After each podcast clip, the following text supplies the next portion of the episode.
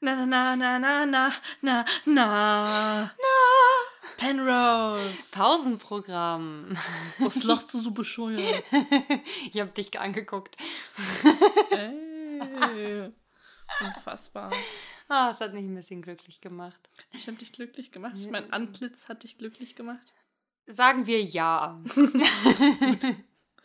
Ähm, heute beschäftigen wir uns mit einer weiteren Folge, die wir kommentieren, und zwar die große Änderung am Wendepunkt heißt sie. Aber willst du mich gar nicht fragen, wie es mir heute geht, Maria? Was ist das denn für eine, also für eine Etikette hier? Entschuldigung, wie geht es dir, Alex? Das ist müde. Ja und?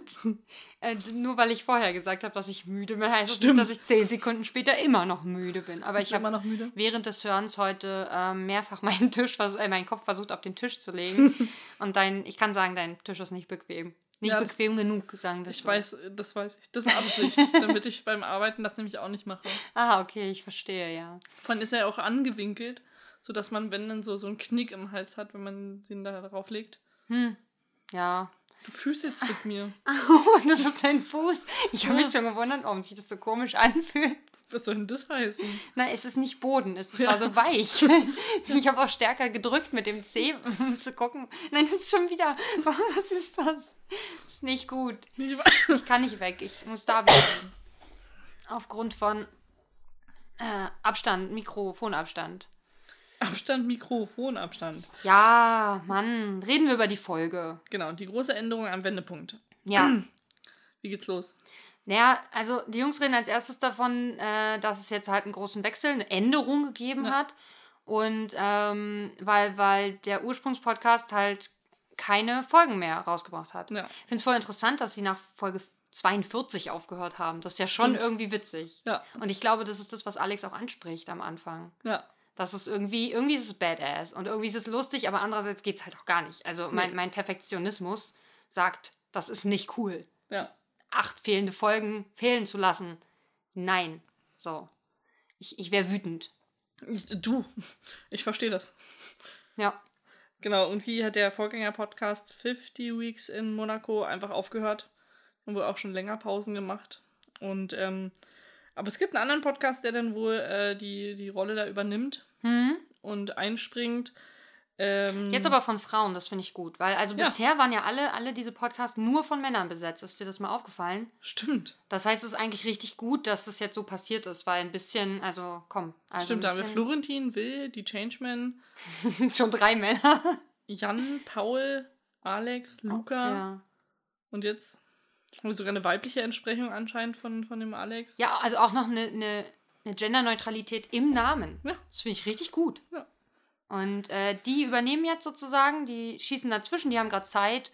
Und äh, genau, sodass die Jungs dann weitermachen können. Genau. Sie reden dann aber erstmal sehr viel über äh, ihren eigenen Podcast, also sie relativ viel schon gemacht haben, also Adventskalender, Jahresrückblicke und auf der Gamescom auch irgendwie äh, vertreten Ja. waren. Also sie haben es gemacht, um, um zu strecken, weil ja da anscheinend schon länger keine Folgen mehr kamen von den anderen. Und äh, genau, dann haben sie so ein bisschen, reden sie ja über die Gamescom, die natürlich durch Corona nicht wirklich stattfinden kann, konnte dieses Jahr und die aber auch digital wohl nicht besonders gut war. Ja. Also da, da einfach nichts zu erzählen war, außer dass man sich anmelden konnte. Das war schon der spannendste Moment der ganzen Gamescom. Und äh, haben überlegt, wie es nächstes Jahr weitergehen könnte. Ob es, ob es dann, ob wir mit Corona so weit sind, dass, äh, dass sowas wieder richtig stattfinden kann oder ob es sich lohnen würde, halt es nur für die Presse zu machen, was halt aber Quatsch ist. Ja, gerade weil die Gamescom ja auch so ein, so ein Publikumsding ist. Also, Ja, das ist, also ich kenne das ja von der, von der Leipziger Buchmesse. Da ist das ja auch so. Frankfurt ist schon mehr B2B, aber äh, Leipzig ist ja auch viel für, ähm, für Endkunden. Und wenn das halt wegfällt, überleg mal, wenn dann die, da ist ja auch parallel immer die, ähm, die Manga-Messe. Ich habe gerade den Namen vergessen. Ähm, wenn sowas halt wegfällt, da ist halt auch viel Cosplay dabei und das ist schon cool. Also Ja, macht schon ja. Spaß. Und wenn du dann nur noch dieses B2B-Geschäft hast, dann, ja, das brauchst du eigentlich nicht wirklich. Das kannst du dann auch anders regeln. sie reden dann noch darüber, dass äh, sowohl die PlayStation 5 als auch die neuen Grafikkarten relativ schwer zu bekommen sind, weil sie überall ausverkauft waren. Ah, das ist das, von dem Alex da redet, weil da, da kam dann so Tech Talk, wo ich dachte, okay, jetzt schalte ich ab. Also ich habe ich hab mir nur aufgeschrieben, Tech Talk, Fragezeichen. Ja. Und dann reden sie einfach gefühlt eine Ewigkeit über Cyberpunk. Aber richtig lang. Ich glaube, eine Viel halbe zu Stunde lange. oder so. Ey, wirklich. Ich dachte auch so, oh komm, also das ist halt dann auch ja kein Content für Leute, die das halt nicht hören. Also der Podcast an sich ist ja kein, kein Technik-Podcast. und, und, und auch kein, nicht unbedingt ein Games-Podcast, ne? Das Konzept ist ja eigentlich ein anderes. Und da dachte ich auch so, oh komm, also. Vor allem, weil ja diese Frauen sich ja extra die Zeit genommen haben, da äh, Folgen zu produzieren Ja. und sie dann nur über Cyberpunk. Okay, wir, wir hören jetzt auf. Ja, Äh, ihr, ihr, dürft das jetzt trotzdem zusammenfassen, dass wir eure Folge nochmal zusammengefasst haben. Aber wir kommen jetzt zurück, äh, oder wir kommen jetzt endlich mal zu Last September in Monaco. Ich muss erstmal das Richtige aufschlagen hier. Wie hieß denn die Folge da, Alex? Äh, fast.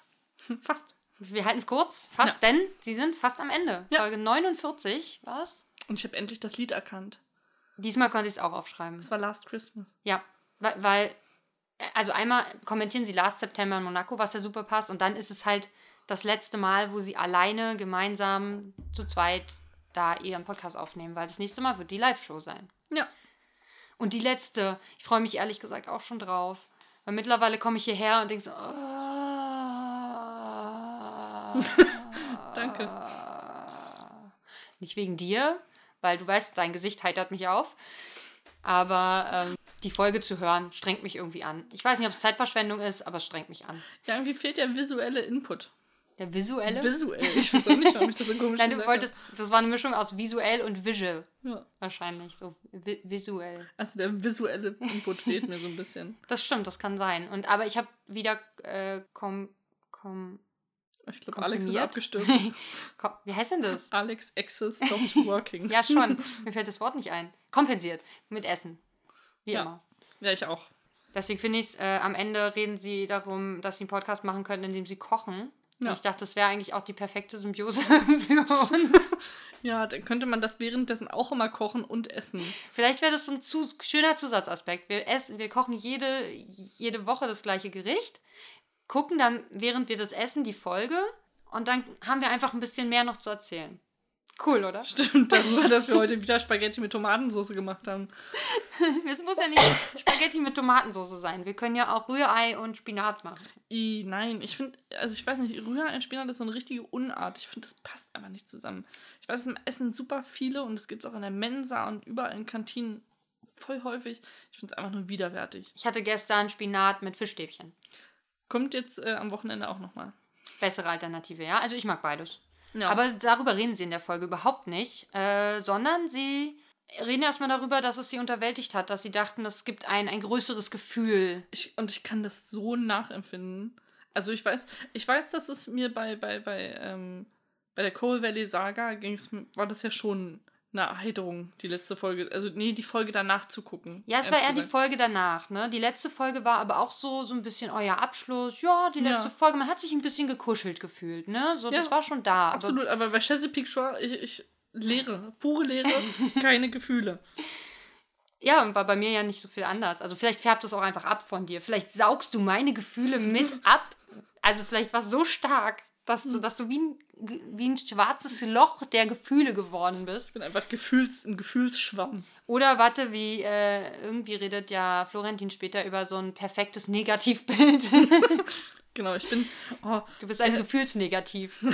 er hat dann auch, also die beiden haben dann einfach auch mit Metaphern um sich geschmissen. Aber wie, ey? Ich habe so viele ich, Folgentitel ich, ich aufgeschrieben. fühle mich wie eine Rolle Tesafilm, also die, die man. Er hat dann erzählt davon, dass man früher davon ausgegangen ist, dass man vielleicht Datenträger wie Tesafilm konzipieren kann. Mhm. Dass man ja ganz viele Schichten hat, die aufgerollt sind und die einzeln bespielt sind und die man aber auch aufgerollt lesen kann durch die Schichten hindurch. Ja, und das quasi alles einzeln äh, ansteuern kann und man ganz viele Erinnerungen sozusagen hat. Aber Mhm. Florentin sagt, nein, es ist einfach nur ein grauer Schleier mit nichts. Ja, er hat gesagt, das ist durchsichtig. Das fand ich halt total lustig. Das stimmt ja. Es sind so viele Schichten übereinander beim, beim Tesafilm und trotzdem ist der Tesafilm selber durchsichtig. Ja. Also so nichtssagend, ne? Irgendwie, ich, das, das war eine, ein schönes Bild. Und äh, vorher sagt ja The Changeman noch, ja, also wir haben die Folge ganz normal geguckt, ohne durch den Fleischwolf gedreht und ich weiß gar nicht, was das Hand in Hand war. Er hat irgendwas, ich, ich habe gesungen, Ja. weil immer, wenn jemand Hand in Hand sagt, dann sagen wir Hanse Merkur. So. Jetzt weiß ich nicht mehr, wo das herkam, aber es war irgendwie auch ein hübsches Bild. Ich weiß nicht, vielleicht hatte er das Gefühl, dass einem die Folge mehr in die Hand, also nochmal an die Hand nimmt und nochmal so durch, durch alle Ebenen durchleitet auch, wie eben auch Florentin das gehofft hatte, durch die Schichten des Tesafilms zu gleiten. Aber es war nicht so. Florentin, dann ging es irgendwie darum, dass er auch seine Socken seitdem nicht mehr wiedergefunden hat. Und er hat auch währenddessen keine Sinfonie geschrieben, während sie die Folge geguckt haben. Da dachte ich so, okay, ja. Und äh, ich auch nicht. Und äh, zwischendurch sagt er auch irgendwie, es war, es war ein Rückblick des Scheiterns zwischen Leben und Tod. Also ich glaube, ich habe es verkürzt jetzt. Das finde ich sehr überdramatisiert. Aber gut, sie haben auch 50 Folgen geguckt. Noch nicht. Nee, aber sie, sie haben 49 und wir wissen nicht, in welchen, vielleicht, ich weiß nicht, hast du Märtyrs geguckt? Nee, ne? Nee. Da gibt es ja. Das werde ich auch nicht gucken. Achtung, Spoiler, am Ende, also es geht in dem Film ja darum, dass eine Organisation rausfinden möchte, wie das ist, wenn man so zwischen Leben und Tod ist. Mhm. Was man da sieht, aber angeblich kann man da die Wahrheit der Welt erkennen oder so, irgendwie sowas. Ah ja. Und äh, der Weg dahin ist, dass sie einfach jemanden unendlich lange foltern, cool. bis er komplett äh, in, im Zen ist, quasi durch die ganze Folter, und ihn dann häuten. und dann ist man so in so einem Zwischenzustand zwischen Leben und Tod. Vielleicht passiert das, wenn man 50 Mal die gleiche Folge guckt. ich, nee, fühlt ich, sich wie gefoltert und gehäutet. Nein, das hat, hat das nicht Florentin auch letzte Folge irgendwie schon gesagt. Er fühlt sich Orang-Uta vergewaltigt. Ja. Ist vielleicht auch ähnlich. Vielleicht häuten die dich ja. Vielleicht ist, ist er skalpiert worden, während der Orang-Uta ihn vergewaltigt hat. Wer weiß. Aber äh, nee, sowas kann ich nicht gucken. Das Ganz geht mir zu nah. nicht skalpiert. Ja, aber ich wollte jetzt auf frühere Sachen anspielen, die es ja auch schon gab bei Last September in Monaco. Ich könnte auch auf, von Aufräufeln sprechen, aber darum ging es ja jetzt nicht direkt. Das nein, war ja ein nein, Thema nein. zwischen uns. Nee, sowas kann ich nicht gucken. Das macht mich, äh, das macht mich so fertig. Also das Brutalität in Film kann ich nicht gut ertragen. Ich habe neulich Red Sparrow geguckt, das war mir schon zu krass. Das war total krass, weil ich bin ja damals, als das Kolosseum noch offen war, also das Kino in Berlin, ähm, bin ich immer in die Midnight-Movies gegangen mit Freunden. Da kommen eigentlich immer so Trash-Filme. Und da war ich mit zwei Freunden da und äh, wir haben uns auf einen lustigen, witzigen Abend gefreut mit Snacks und Rumbrüllen im Kino und Lachen und so. Und dann fing dieser Film an und wir waren komplett unvorbereitet. Er ist halt auch super ernst, sehr hart. Und dieses Ende war hat einfach das, also genau die, die Frau von der Organisation, ähm, der wird dann zugeflüstert von diesem Mädchen, die da gehäutet liegt, was denn das Geheimnis des Lebens ist. Und sie geht einfach nur raus, um, der, äh, um den Journalisten das zu sagen und erschießt sich vor den Journalisten. Ah ja. Und du bist dann einfach nur da und dann kommt der Abspann und denkst so, what the fuck? Und ich weiß noch, dass die Freundin, die neben mir saß, den ganzen Abspann über geweint hat. Oh Mann, das ist, das, aber ich, ja. ich hätte ihn wahrscheinlich nicht geguckt, ich wäre wahrscheinlich rausgegangen schon vorher. Das mache ich sonst nie, aber so ein Film. Aber der ist echt gut. Das äh, kann ich nochmal herausstellen. Er ist es ist jetzt wirklich kein Film für jedermann, es ist auch kein gute Laune-Film. Aber es ist ein guter Film. Aber ich hatte eine ähnliche Situation mit Pans Labyrinth tatsächlich, weil ich nicht wusste, worum es da geht. Ich wusste nicht, dass der ab 16 ist. Dann kann mhm. man ja Filme schon anders einschätzen. Ich dachte, ich gehe mit einer Freundin in einen Film, der so ein, so ein Fantasy gute Laune-Film, also irgendwie so ein Fantasy-Film, so ein Jugend-Fantasy-Film, sowas habe ich gedacht, ne? Mhm. Und nach ungefähr 20 Minuten Film wird einem Menschen, Spoiler, mit, äh, mit einer Glasflasche das Gesicht komplett zertrümmert. Das ist auch die brutalste Szene. Und man sieht es jetzt nicht total explizit oder so darum, das ist ja Guillermo del Toro-Film. Also alles sowieso der ganze Film auch sehr ästhetisch gemacht eigentlich, aber er erzählt halt vom spanischen Bürgerkrieg.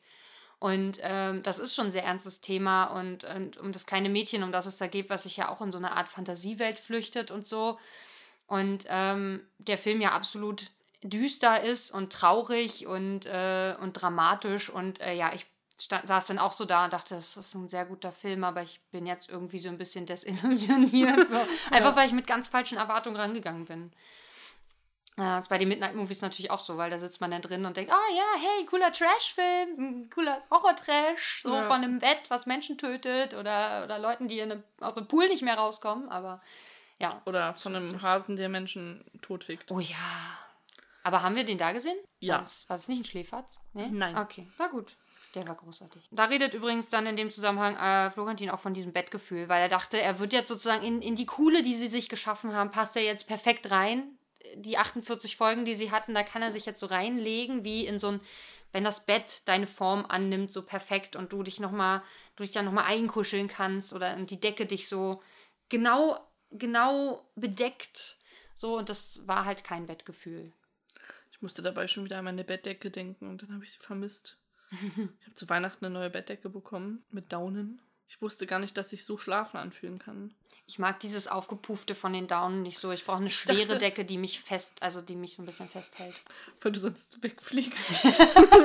Wieso musst du dich festhalten? Ich finde es angenehm, dass die, das ist dieser perfekte Negativraum. Diese ja. Decke kann diesen perfekten Negativraum besser schaffen als eine Daunendecke, die ja nur so puff auf dir drauf liegt. aber es ist, als wenn du, als wenn eine Wolke über dir schweben würde. Ich mag das, ich will aber nicht, dass eine Wolke über mir schwebt. Ich will, dass mich eine Decke zudeckt und mich beschützt vor den Monstern unter meinem Bett. Aber wenn, also durch die Daunendecke finden mich die Monster gar nicht, weil ich in so einem großen Wust aus Decke irgendwo versteckt liege und man mich da gar nicht finden kann in diesem Berg. Doch, da kann man voll leicht so eine Hand durchschieben oder, oder, oder ein Fühler oder was auch immer ein diese Monster Fühler. haben. Oder, oder. Ja, was denn? Irgendwas. Eine Kralle. Gibt es, gibt es Dinge, die nur einen Fühler haben? Ich glaube, das ist von der Natur nicht vorgesehen. Mir fällt jetzt spontan nichts ein. Luca tastet sich ja manchmal mit seinen Nasenhaaren nachts an der Wand entlang. Aber es sind auch mehrere. Aber es war eine Zeit lang auch nur eins, was sehr herausstand. dann, dann haben wir doch das Tier mit dem Einfühler. Sie reden dann nochmal ein bisschen tatsächlich ganz, ganz, ganz kurz über die Folge. Ja, weil der Changeman nochmal zwei Fehler gefunden hat, wobei ja. nur eins wirklich ein Fehler ist. aber Nämlich äh, Russell trägt äh, eine andere Brille im Recap, als er dann in der Folge trägt. Das hat mich so schockiert, weil ich dachte, was? Russell? Wirklich? Ich meine, die Brille ist doch fundamental. Das hat, sich, das hat mich echt mitgenommen, ehrlich gesagt. Ich dachte, er hat sich einfach eine neue gekauft. Ich meine, das passiert halt auch mal von einer Folge zur nächsten, oder nicht? Aber, aber genau die Brille, die war ja so besonders wichtig. Aber ja, ja, ich, ich weiß ungefähr, was du meinst, ja. aber das zweite war ja gar nicht so ein richtiger Fehler, den er da nee. gefunden hat, sondern eher eine, einfach ein schlechter Dialog, die ja, ja, die ja zu Tausenden in dieser Serie wahrscheinlich vorkommen. Und äh, da, äh, ja, ich glaube, er hat sich schon sehr viel über diese Anfangsszene aufgeregt, einfach generell. Und diese Unterhaltung, die äh, Charlotte mit Hank führt, ganz am Anfang, wo dieser Sturz ist. Ja. Entschuldigung, wir haben Gewitter in der Wohnung. Ich bin ein bisschen irritiert. ähm, Alex, Alex umschreibt nur, dass sie gerade massiv furcht. Nein, ich bin das nicht. Ich glaube, das ist Luca im Nebenraum. Das kommt nicht von hier. Klingt, klingt als würden irgendwo hier Stühle geschoben werden. Oder so. Jedenfalls äh, ist es die, dieser Dialog, wo, wo Hank ihr dann sagt, sie, äh, sie soll die Rucksäcke nehmen oder ihm den Rucksack geben und sie fragt, wo ist der Rucksack? Hank sagt, da ist der Rucksack und sie sagt, ich bin blind, ich kann gar nicht wissen, wo da ist. Und dass es halt keine sinnvolle Unterhaltung ist. So. Und da fand ich schön, wie er dann die, die Szene beschreibt, wie sie richtig wäre, dass er sagt, gib mir mal den Rucksack. Sie sagt, ich bin blind wo ist der Rucksack? Und er sagt rechts und äh, sie sagt mein rechts oder dein rechts. hat so Florentin, glaube ich, gesagt. Und ich dachte so, ah, ich fühle das. Richtig. Ich bin nicht blind, aber ich fühle das. aber ich, ich kann das so ein bisschen nachempfinden. Ich finde das ganz schlimm in Filmen und Serien triggert mich das total, dass Menschen ständig sich mit dem Namen anreden. Seit ich dir das gesagt habe oder vorher schon? Nee, vorher schon. Ah, okay. Ich finde das, ich find das so unangemessen einfach, als würde ich immer, wenn ich jetzt im Wohnzimmer sitze, mich zu der einen Seite zu sehen, hey Luca, willst du nicht mehr umschalten? Das, Nein, Maria, das möchte ich nicht tun. Ja. Ja, aber Luca. ja, das ist so ja. unnatürlich und es macht mich immer fertig einfach. Ja. Also ich hatte das mal äh, in einem Seminar zu, zu Drehbüchern und das machen sie halt eben, damit die Leute sich erinnern, wie die Leute heißen. Ach, das bringt bei mir übrigens Hat, Hattest du nichts. das nicht bei, bei dem Herrn Gemmel? Ja. Genau, da habe ich das nämlich auch, ja. Nee, obwohl. Ich hatte ja bei ihm nicht das Drehbuchseminar. Oh Gott, ich glaube, diese Unterhaltung haben wir schon mal geführt. Gut, dann, äh, dann machen wir einfach, einfach weiter. Also was ich, was ich mich da gefragt habe, ist, ähm, Sie reden dann darüber, dass es oft Szenen gibt, auch in Filmen und Serien, die so Momente hinauszögern, um es spannend zu machen. Nack, nack, spannend machen, nack, nack. Florentin, das nervt, auch in so, auch in so Unterhaltung miteinander, dass man sagt, ja, ich habe einen Freund getroffen, ja, welchen Freund denn? Ja, kennst du eh nicht, ja, vielleicht kenne ich ihn ja doch, okay, Erwin, nee, kenne ich nicht, du hast recht, so. Dann sagt er, er sagt doch gleich, du hast Erwin getroffen, dann weiß ich, ah, kenne ich nicht, fertig. Und wir haben total oft die Unterhaltung, dass ich ja. lasse mich ganz oft, ich mache es nämlich so, ich sage, ich habe Erwin getroffen oder gestern mit Gisela telefoniert und, äh, und Maria regt sich dann immer darüber auf, dass ich einfach über Menschen rede, als würde sie sie kennen. Ja. So, also... Ich nehme an, du bist anderer Meinung. Ja, also ich dachte auch so, Nein, ich möchte nicht die Namen von tausend Menschen. Das sind für mich so super unnötige Informationen. Mir ist die Information wichtiger, wie du zu dieser Person stehst. Weil ich hab, kriege keinerlei Informationen über Gisela hm. raus und über die, über die weitere Story. Und ich kann gar keine Einschätzung irgendwann abgeben, wenn du sagst, findest du auch, dass Gisela falsch gehandelt hat? Ja, also ich weiß nicht, wenn sie äh, deine Brüste angefasst hat und äh, ihr euch aber nur einmal im Leben gesehen habt, äh, ist das was anderes, als wenn das deine äh, Sexsklavin ist. Denn es ist normal, dass äh, sie deine Brüste angefasst hat. Also, verstehst du? Wenn ich habe keine. Übrigens habe ich letztens meine Sexsklavin getroffen, die hat meine Brüste angefasst, würde ich sagen, ja, kann ich verstehen. Ja, okay, ja, okay. aber wenn du sagst, Gisela, kann ich dir nicht helfen am Ende. da weiß ich nicht wie soll ich jetzt reagieren darauf? Ja, verständlich. Also ich, ich habe mich nur sehr daran erinnert gefühlt, ja, dass wir auch. diese Debatte schon häufiger hatten. Äh, und dann hat Florentin auch noch was gefunden. Nämlich äh, den Unterschied zwischen Mc's und Burger King. Nein, das, was? Das, das ist, glaube ich, anderthalb Seiten weiter in meinen Notizen. es ich, ist der Chicken Nugget Burger, nur falls ihr Nein, er hat herausgefunden, dass es kein Essen in der Folge gibt. Mhm. Und dann, da habe ich kurz abgeschalten, weil irgendwie sagt dann The Changeman plötzlich, äh, außer es wäre so lustig, wenn Charlotte eine Minibar zwischen den beiden hätte. Ja, weil ähm, Florentin sagt, es gibt noch in den Recaps eine Szene, wo irgendwas gegessen wird mhm. und am Ende schieben sie sich halt die Minibar rein. Ach so, oh Mann. und das, das war die Reaktion darauf. Okay, okay, das ergibt irgendwie Sinn. Das so, ich dachte nur so, what? Was hat, war, was ist hier eskaliert schon wieder? Und ist wieder der Changeman. Ich habe übrigens ja auch einen richtig weirden Stichpunkt. Irgendwie so ein Gedanke, bei dem ich abgeschwiffen bin anscheinend. Ob das nicht eine gute Idee wäre, wenn man so lange schwanger wäre, wie man will, dass das Kind alt ist. Ach so, weil er. Ich, soll ich dir erklären, wo das ja, herkam? Der Changeman redet ja über eine Serie, die irgendwie im öffentlich-rechtlichen Fernsehen lief und äh, die heißt Bei aller Liebe. Mhm. Ähm, ah, deswegen hast du das übrigens auch nicht mitbekommen. Also es ist eine Serie über so eine Patchwork-Familie. Du hast es nicht mitbekommen, weil du dabei, ich habe mir in Klammern aufgeschrieben, Maria Mundpupse, weil du die ganze Zeit da gesessen hast und dein, dein Mund so, so den Mund auf, dann den lange, lange und dann irgendwie durchgeatmet hast oder so. das hat Maria ungefähr fünf Minuten lang gemacht, bis ich sie böse angeguckt habe. Ich habe versucht so zu pfeifen. Weil es ging einmal, habe ich Nee, jetzt krieg ich nicht mehr hin. Offensichtlich nicht. so, jetzt haben wir auch geklärt, wer eigentlich gepupst hat. Und da, da war es wohl so, dass äh, er erklärt, wie diese Patchwork-Familie ungefähr zueinander steht und aus wie vielen Leuten die so besteht. Und das ist halt, äh, irgendwie bringt die Frau äh, ein Teenager-Kind mit, der Mann ein erwachsenes Kind und dann haben sie zusammen nochmal ein zwölfjähriges Kind. Das auch einfach als zwölfjähriges Kind in die Serie eingeführt wird. Okay. Aber von den beiden eigentlich gemeinsam ist so. Und ich glaube, also ich nehme mal an, dass der Stichpunkt daherkommt. Das hat bestimmt wieder Florentin so im Off so halb. Oder hast du dir das als Gedanke aufgeschrieben? Nee, das steht hier als Gedanke, ob das nicht sinnvoll wäre. Ach so, ja, aber ey, hast du Bock, dann zwölf Jahre lang so ein Extragewicht mit dir rumzutragen? Und ist das Kind dann nicht auch zwölf Jahre groß? Das ist halt, doch vielleicht, vielleicht ist es dann einfach so groß, wie es durch die Vagina passt und dann musst du noch irgendwie ein bisschen gießen, wenn es draußen steht. Hm. Also wenn du es geboren hast, musst du dann nochmal so, keine Ahnung, wenn du jetzt ein 16-jähriges Kind gebären möchtest, kommt es halt in der Form von einem Neugeborenen raus und dann musst du es nochmal 16 Tage gießen. Also, und dann wächst es halt und kannst du ja einen Topf stellen oder so. Aber die, also ich muss sagen, äh, die Erfahrung, die ich jetzt mit Menschen gemacht habe, die schon Kinder bekommen haben, war, nach acht Monaten haben sie keinen Bock mehr. Und dann müssen sie noch zwei und das ist richtig nervig. Ach so, schwanger sein. Ich dachte, ja. acht Monate, äh, das kind, nach acht Monaten, das Kind alt ist, haben sie keinen Bock mehr und dann müssen sie noch zwei Monate. Ja, ja, also, also das, weil es echt kacke ist, mit, mit diesem extra Gewicht da vorne rum. Ich verstehe das.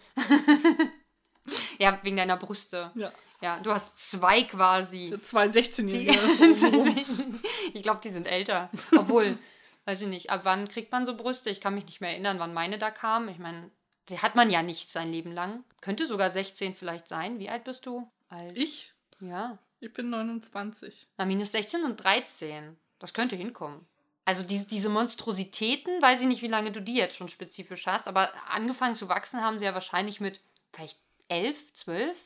Ja, boah, also Je nachdem, glaub, wie früh du warst. Ich glaube, so, so, so früh, pff, so früh hatte ich noch nicht so große Titten. Nee, nee, aber die, das ist ja wie so ein Kind, ist ja am Anfang auch nicht so, so groß. Ja. Es wird ja langsam größer, aber der Ansatz kommt so vielleicht mit 11, 12. Na, ich würde sagen, ich würde sagen, meine, meine Brüste haben vor allem so mit 13, hm. ging glaube ich, lange. Haben nochmal einen Sprung gemacht dann. Sprung, ja. Von, in den Sommerferien. Von, von A auf F. Das ist wie, wie wow. Das ist so wie, wie die Jungs plötzlich von, von der, weiß ich nicht, 8. in die 9. Klasse oder von der 9. in die 10. Irgendwann gab es da so ein, da waren Sommerferien und als, als wir wieder in die Schule gingen, waren die plötzlich alle viel größer. die haben in diesen Sommerferien so einen richtigen Schub gemacht, aber fast alle Jungs. Weil ich kannte, ich, ich bin schon lange sehr hochgewachsen und ich war schon in der Grundschule bei 1,77. Und äh, bis die Jungs mich überholt hatten, hat es eine Weile gedauert. Und dann war es, habe ich lange, lange immer nach unten gucken müssen, wenn ich mit den Jungs geredet habe. Und nach einem Sommer, Sommer musste ich plötzlich gerade oder nach oben sogar gucken. Das war völlig ein neues Erlebnis. Und sowas mit deinem Rüsten auch. Die Jungs haben immer in dein Gesicht geguckt und nach den Sommerferien plötzlich immer plötzlich nur noch auf, dein, auf, deine Titten. Ja. So, so war das damals. Jetzt wisst ihr es. Achso, und dann, ähm, ja, irgendwie, irgendwie äh, mochte, mochte der Changeman diese, diese Serie so gerne. Die hat ihm so ein Kuschelgefühl auf jeden Fall gegeben. Und er sagt dann, er mochte das. Sie war nicht gut gemacht, aber sie war charmant. Und das ist das, was, was Royal Pains nicht schafft. Royal Pains ist nicht gut gemacht und nicht charmant. Und deswegen ist sie kacke. Da kenne ich noch eine Serie, die Chesapeake Schwarz heißt. und dann gab es da wohl einen Schauspieler, Dieter Landau. Land, Landau? Landur. Peter Landur. Äh, Dieter Landur. Er, er, benennt ihn als den deutschen Niklas Cage. Oh Jetzt überlege ich stark, ob wir nicht diese Serie mal gucken sollten oder ob wir nicht vielleicht diese, äh, diese Serie nehmen sollten für uns. Nein. Aber jetzt, jetzt wissen wir eigentlich schon alles. Der Changeman hat uns aufgeklärt. Ja. Das ist auch ein Satz, den man selten sagt, wahrscheinlich. Die Changeman hat uns aufgeklärt. er hat auf jeden Fall sehr viel über Sex geredet, was soll ich sagen. Ich glaube, ich habe neue Erkenntnisse durch ihn Ja, gewonnen. allein den Hubschrauber. Und, und, nee, der Hubschrauber, der war schon das Speziellste. Skalpieren hatte aber auch mit ihm zu tun irgendwie, aber ich weiß nicht mehr warum. Hm. Hört es in unseren alten Folgen ich, nach. Ich musste, musste dann daran denken, äh, beziehungsweise ich fand es witzig, als dann Florentin äh, darüber geredet hat, äh, über Abschlussklasse hm. Äh, 03, 04, keine 04, Ahnung. Also stand jetzt da, was du da angeguckt hast. Ähm, und das, warte, und Freunde, das Leben beginnt, die Nachfolge. Ich habe das auch geguckt. Das sind so meine ersten Found-Footage-Erfahrungen gewesen. Das ist ja ein Genre an Serie das oder erklärt Film, einiges. was äh, mir sehr Freude bereitet. Und ich fand das so witzig, wie er gesagt hat, man wusste irgendwie so halb, dass das gefaked ist, aber auch nicht so richtig. Da haben ja äh, so Schüler quasi ihren Abi-Jahrgang begleitet mit Kameras so als Filmprojekt angeblich. Und dann sind immer Sachen passiert und der hat den betrogen und der ist jetzt mit dem zusammen und der nimmt jetzt Drogen und der hat schon angefangen zu rauchen, keine Ahnung. Mhm. Aber die ganzen Geheimnisse sind immer rausgekommen, Ach. indem sie immer durch so einen riesen offenen Spalt in der Tür gefilmt haben, wo ich mir dachte, also das hätte man sehen müssen. also du warst schon weiter als, als Florentin und hattest nicht so einen großen Schockmoment, als dann am Ende die ganzen äh, Darsteller aufgelistet waren. Ich bin mir gar nicht war. sicher, ob ich das Ende gesehen habe, aber ich manchmal in der Werbung treten, sind da Schauspieler davon Echt? dabei. Und dann denke ich mir so, ha, kenne ich, Abschlussklasse. Äh, The Changeman redet dann äh, über so einen Schockmoment, den er sozusagen mal hatte. Ich hatte sowas auch, da rede ich gleich drüber, aber er, ähm, den er so, also weil, weil Florian die meint, das war so ein Mindblow für ihn, so ein, so ein krasser Moment, der für ihn der Fernsehgeschichte. Wow. Also seiner Fernsehgeschichte. Und The Changeman hatte halt irgendwie auch so einen krassen Moment, äh, wo er meint, er hat irgendwie so ein, in so eine Serie reingeschaltet, in irgendeinem öffentlich-rechtlichen Programm. Und da war irgendwie so ein Pärchen im Auto, was sich gestritten hat oder, oder die, ja, und er wollte sie an, also der Typ wollte sie anfassen und sie sagt, nee, ich will das nicht. Und dann sagt er aber, hey, du fixst das sonst auch mit jedem oder sowas. Und dann war halt dieser Streit und dann hat er weggeschaltet, weil ihn das noch nicht interessiert hat in dem Alter. Und dann hat er irgendwie eine Zeit später wieder eingeschalten dort und dann standen die beiden auf einem Turm und es sah so aus, als würde er sie runterschmeißen wollen. Und da standen dann unten Kumpels und haben gesagt, mach das nicht, mach das nicht. Und sie kann dann sich irgendwie da befreien und rennt runter. Und dann sagt der Typ, ja, dann hat das ja auch alles keinen Sinn mehr für mich. Und dann stürzt er sich vom Turm runter. Ich kann mir vorstellen, dass das krass ist. Und ich hatte so einen ähnlichen Moment mit GZSZ. Oh Gott. Das ist auch richtig schlimm. Meine erste GZSZ-Erfahrung war, da war ich auch noch relativ jung ich kann nicht sagen, wie alt, auf jeden Fall zu jung. Und äh, irgendwie gab es so ein krasses Drama, dass jemand gestorben ist oder so oder ermordet wurde. Also das, das muss vorher passiert sein. Ich habe so reingeschalten mitten in die Folge und das muss Folgen vorher passiert sein. Und, ähm, und man, ich wusste, wer der, wer der Täter ist und bla. Und ich habe reingeschalten in eine, äh, in eine Szene, wo jemand eine, eine Kiste aufmacht und da so eine so Haare, also so ein abgeschnittener Zopf drin ist, eine Schere und noch irgendwie Klamotten oder so von einer Frau. Und dann sieht man so hat man so eine Rückerinnerung gesehen oder, oder irgendwie so ein, ne? Wie sozusagen das passiert ist, dass jemand getötet wurde. Da wurde nämlich einer mit einer Schere in den Rücken gestochen. Und das war die Szene, die ich dann gesehen habe, als, weiß nicht, Elfjährige oder so. Und es war es ist, also das war krass für mich. Und da hatte ich auch, glaube ich, Albträume danach. Also das war uncool. Ich habe da ja auch gleich weggeschalten, aber du weißt ja nicht, was da auf dich zukommt. Und GZS kannte ich damals auch noch nicht. So einen ähnlichen Moment hatte ich auch. Äh, ich habe irgendwie mit acht oder so, habe ich bei einer Freundin übernachtet. Und ich weiß gar nicht, wie das war. Ich glaube, ach so, die äh, Mutter hat, also die haben im gleichen Haus gewohnt wie die Großeltern und die Mutter war irgendwie oben bei den Großeltern. Wir waren also allein in der Wohnung, aber die Mutter war quasi eine Etage höher. Mhm. Und wir haben aber äh, uns den Fernseher angemacht und haben einen Film geguckt. Und zwar haben wir erst gesehen sieben. Mit acht. Mit acht. Und äh, der Anschlussfilm war Freddy's New Nightmare. Mit acht. Mit acht. Und das war auch so. Also ich, ich habe es damals als, also es war schon heftig und es hat schon Eindruck hinterlassen, aber ich habe es nicht so schlimm empfunden. Aber wenn ich jetzt dran zurückdenke, glaube ich, das hat viel in mir kaputt gemacht. ich wollte auch gerade sagen, ich merke die Nachfolgen davon noch. Ich muss damit, damit leben. Damit lag. Ist das schon heftig. Also meine Schwester hat auch sehr früh äh, viel so eine Horrorfilme geguckt, aber trotzdem erst im Teenageralter. Ich sag mal mit 14 vielleicht, da fing das an. Mhm. Aber mit 8 ist schon, also mit 8 habe ich Jurassic Park geguckt und fand den zu krass. Mein Papa hat mir auch mal gesagt, so, da wollten sie irgendwie, also meine Mama und mein Papa wollten irgendeinen anderen Film gucken und haben aber gesagt, so, hey, aber da läuft so eine Dinosaurier-Doku und ich liebe Dinosaurier und so. Und äh, die kann ich ja im, äh, äh, im Schlafzimmer gucken, auf dem anderen Fernseher. Hab mir die angemacht und ich weiß nicht, was Film, für ein Film war, Die Vergessene Welt oder so. Mhm. Und da laufen sie auch über aber so eine Insel, ist, ist ein Spielfilm, ja. Aber Ver ist Vergessene Welt nicht der erste Jurassic Park? Nee, dann heißt er irgendwie anders, war auf jeden Fall nicht Jurassic Park. Okay. Sie waren, sind auf so einer verlassenen Insel und laufen darüber mhm. und äh, sterben nacheinander die Leute, aber auch auf brutale Weise, nämlich da irgendeiner steht einfach da und dann kommt ein Dinosaurier und beißt ihm den oberen Teil seines Körpers ab. Und ich saß da und war so, oh, ich glaube, das ist keine Doku. ähm. Oh ja. Wow.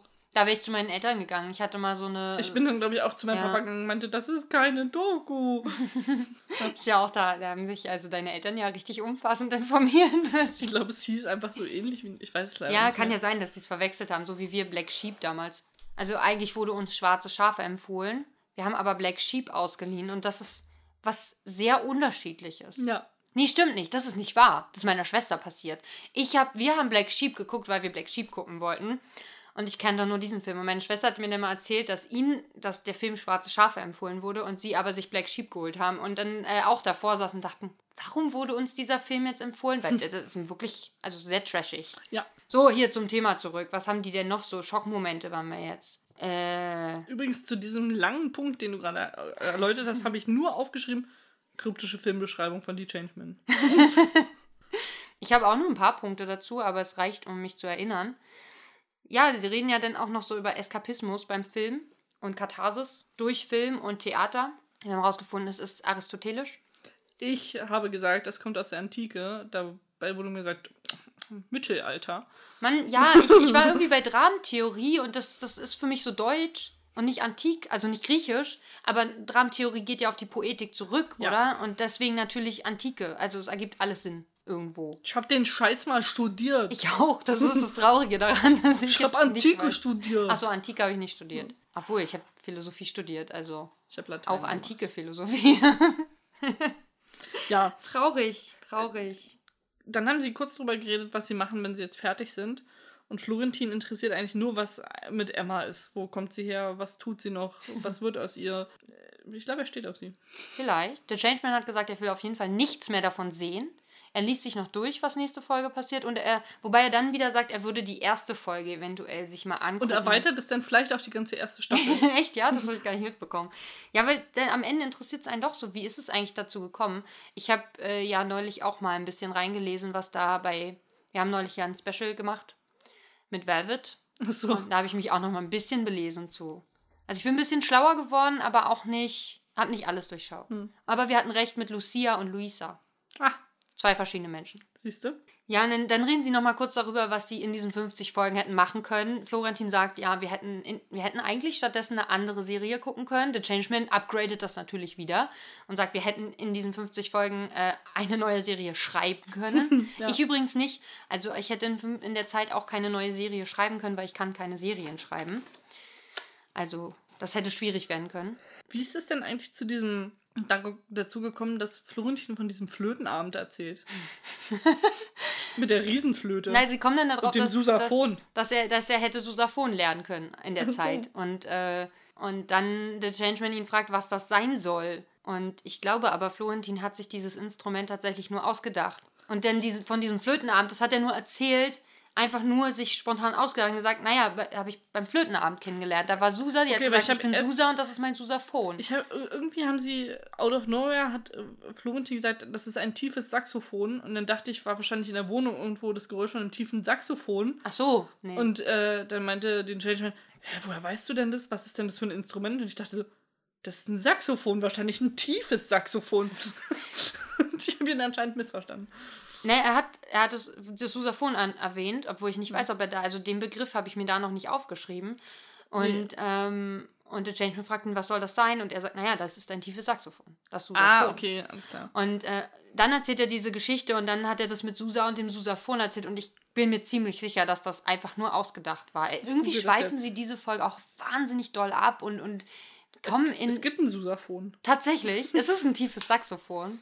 Es ist eine Form der Tuba. Na gut, kein Saxophon dann. Eine tiefe Tuba? Ja. Nee, weiß nicht, ist von John Philip Sousa in Zusammenarbeit mit dem Instrumentenbauer J.W. Pepper aus Philadelphia entwickelt worden. Warum ist es dann kein Sousa Pepperphone? Sousa Pepperphone?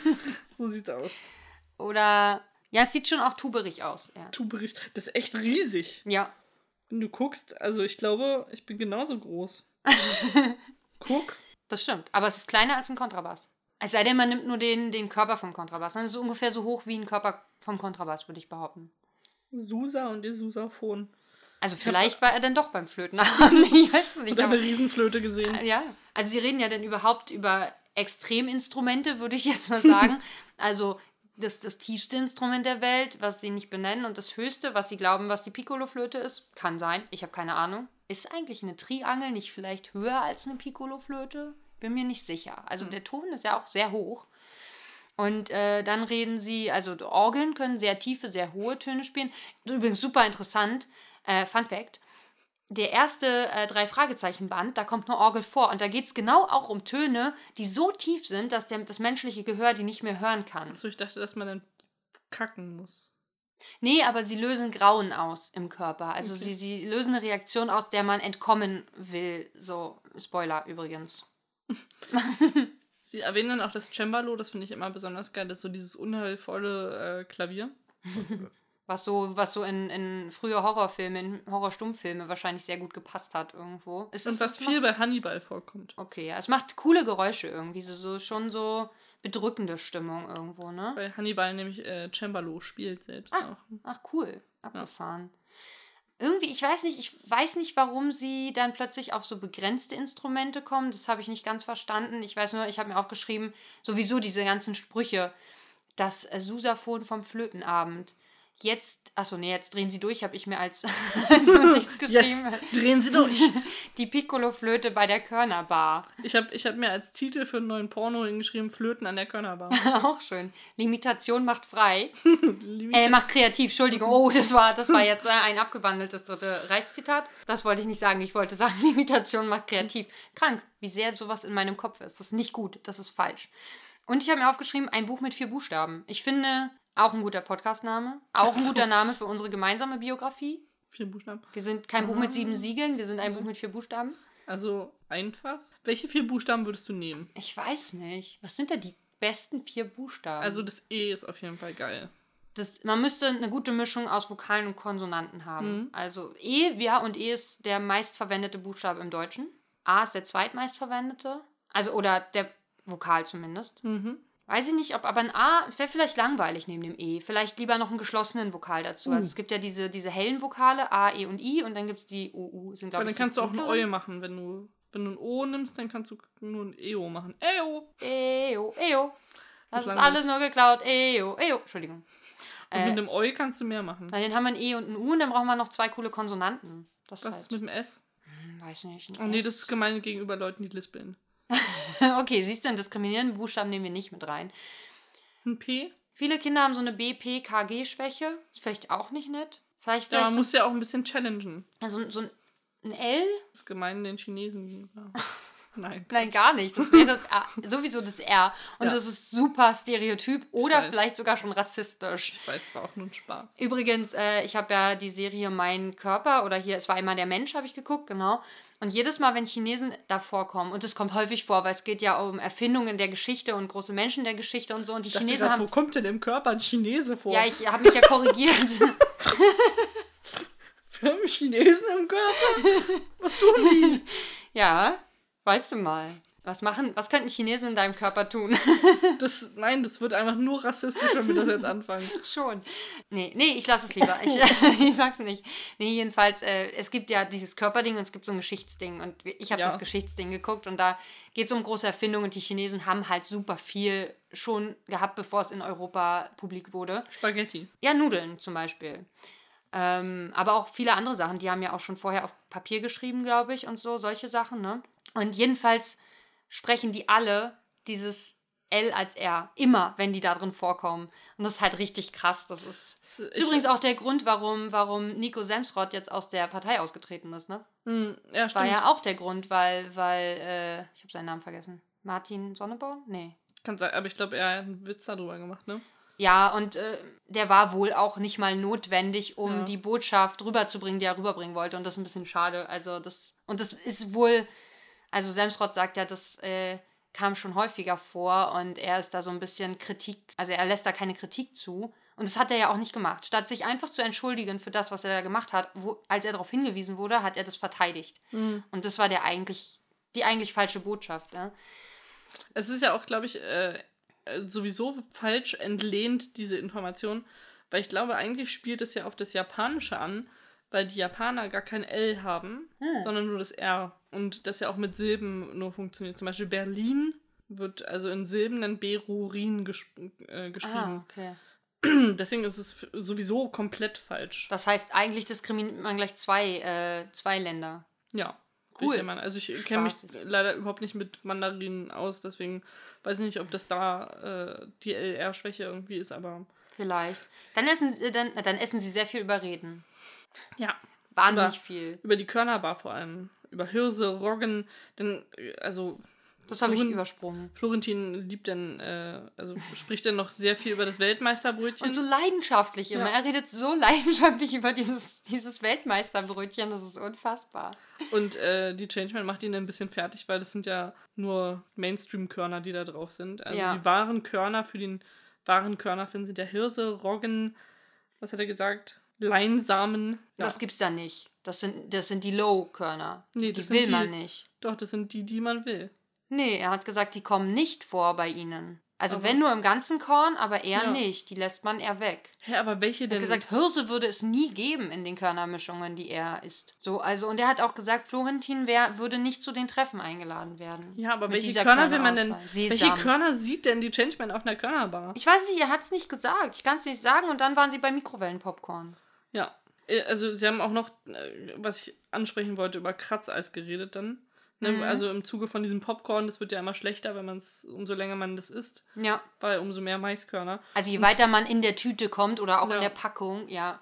Und ich finde, Kratzeis ist einfach von, von Anfang bis Ende fürchterlich. Es ist laut, es ist anstrengend, es schmeckt vor allem am Anfang fast nach nichts und dann schmeckt es nach viel zu viel, weil der Sirup und das. Ich finde, Kratzeis ist wirklich der Gipfel von Scheißigkeit. Vielleicht muss man das bei Kratzeis so machen wie äh, The Changeman mit der Chips-Tüte. Wir haben jetzt rausgefunden, The Changeman ist ein großer Chips-Fan. Und er dreht die Tüte immer um. Und isst, fängt quasi von unten an zu essen. Im, in Anführungszeichen. Also nack, nack. Nack, nack. Und äh, vielleicht muss man das bei Kratzeis auch machen, dass man die auf den Kopf stellt und dann so zwei Minuten, bevor man es isst, richtig rumdreht. Oder, oder man isst, fängt, dreht es einfach richtig rum und isst es. Ja, dann bist Dann, ja, dann, na, dann, hat man, dann hat man eine bessere Verteilung. das, das, aber dem ist doch gefroren, Alex. Aber es kann doch vielleicht trotzdem ein bisschen. Der Sirup friert ja nicht so stark wie vielleicht. Doch, das ist ja alles sich. komplett gefroren. dann, dann kann ich dir nicht helfen. Kratzer ist, äh, tut's einfach nicht. Es, Es ist gibt- laut und anstrengend. Achso, das ist auch, fand ich auch schön. Die Chips, die, die Oshis so groß wie Hände sind. Ich habe noch nie Chips gegessen, die so groß waren wie meine Hand. Bei Maria kann ich mir das vorstellen. Meine Hey. Hand ist zu groß für, für Kartoffeln. so groß ist keine Kartoffel. Hm. Aber ich, ich weiß ungefähr, was er meint.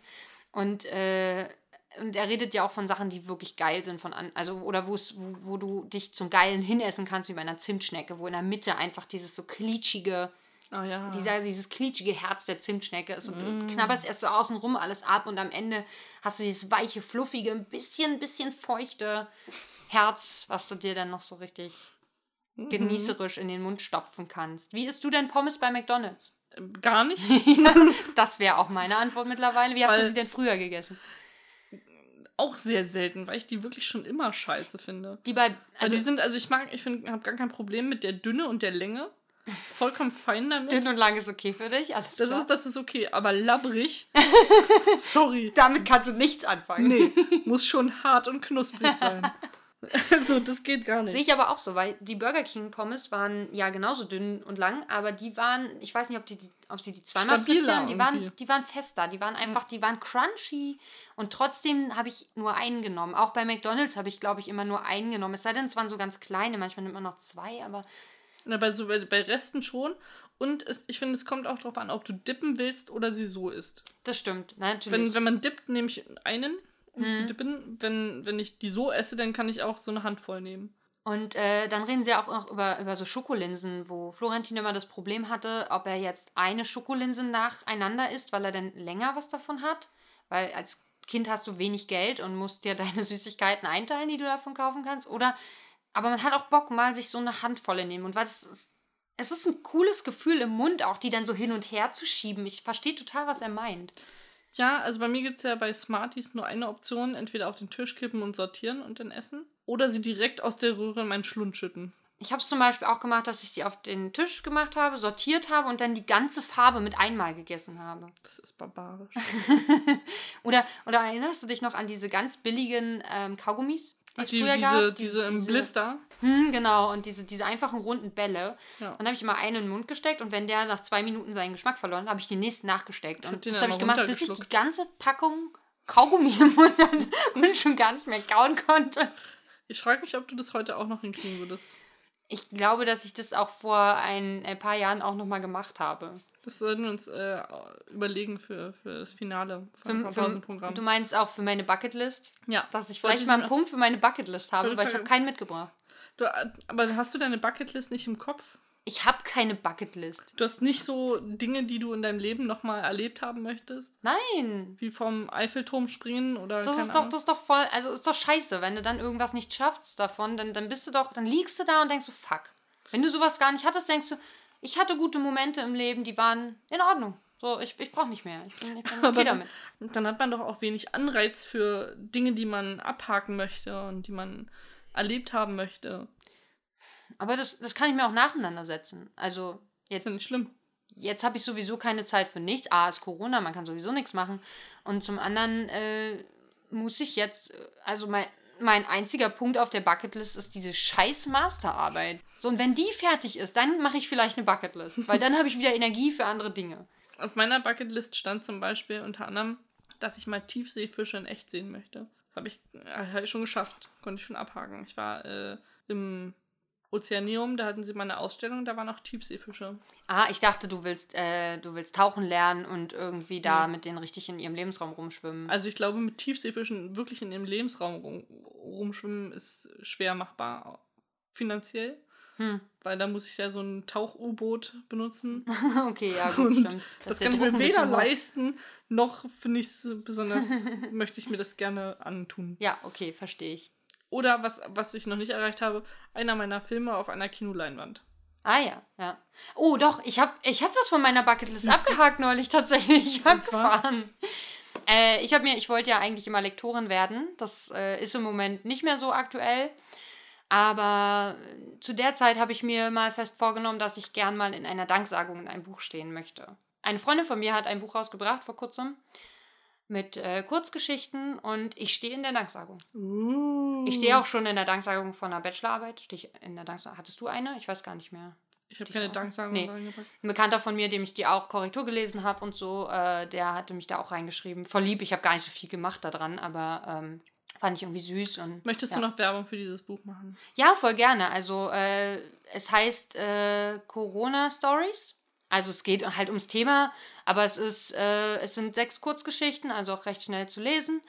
Und ähm, es ist von Alicia Hartung geschrieben. Sie schreibt unter drei verschiedenen Pseudonymen. Die Geschichten sind auch unter diese Pseudonyme gepackt, sodass man äh, auch so ein bisschen, man kann sich dann auf ihrem Online mal informieren, sozusagen jedes ihrer Pseudonyme schreibt ein bisschen in eine andere Richtung. Genau, die verhandeln dann verschiedene Themen halt, wie, wie Beziehungen zu Corona funktionieren kann, wie, ähm, wie es der Kreativszene geht zu, in dieser Zeit jetzt. Aber es ist, es ist glaube ich, nicht so stark jetzt äh, auf dieses Thema bezogen. Sie baut auch gern mal fantastische Momente in ihre Geschichten ein und, ähm, und denkt oft in andere Richtungen, als es jetzt so stereotyp vorangehen würde. Also oft sind Schlenker in ihren Geschichten drin, die, die interessant sind, auf die man selber nicht so gekommen wäre. Deswegen kann ich das empfehlen. Holt euch das. Gibt's bei Thalia, bei Amazon. Gibt's auch bald als E-Book. Das dauert immer ein bisschen, bis die Sachen als E-Book Mhm. rauskommen. Die müssen erst formatiert werden. Holt euch das. Lest rein.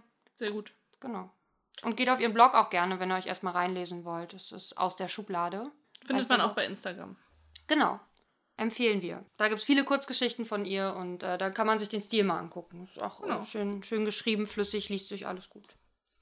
Und äh, damit wären wir am Ende von der 49. Ja. Folge. Wow. Fast.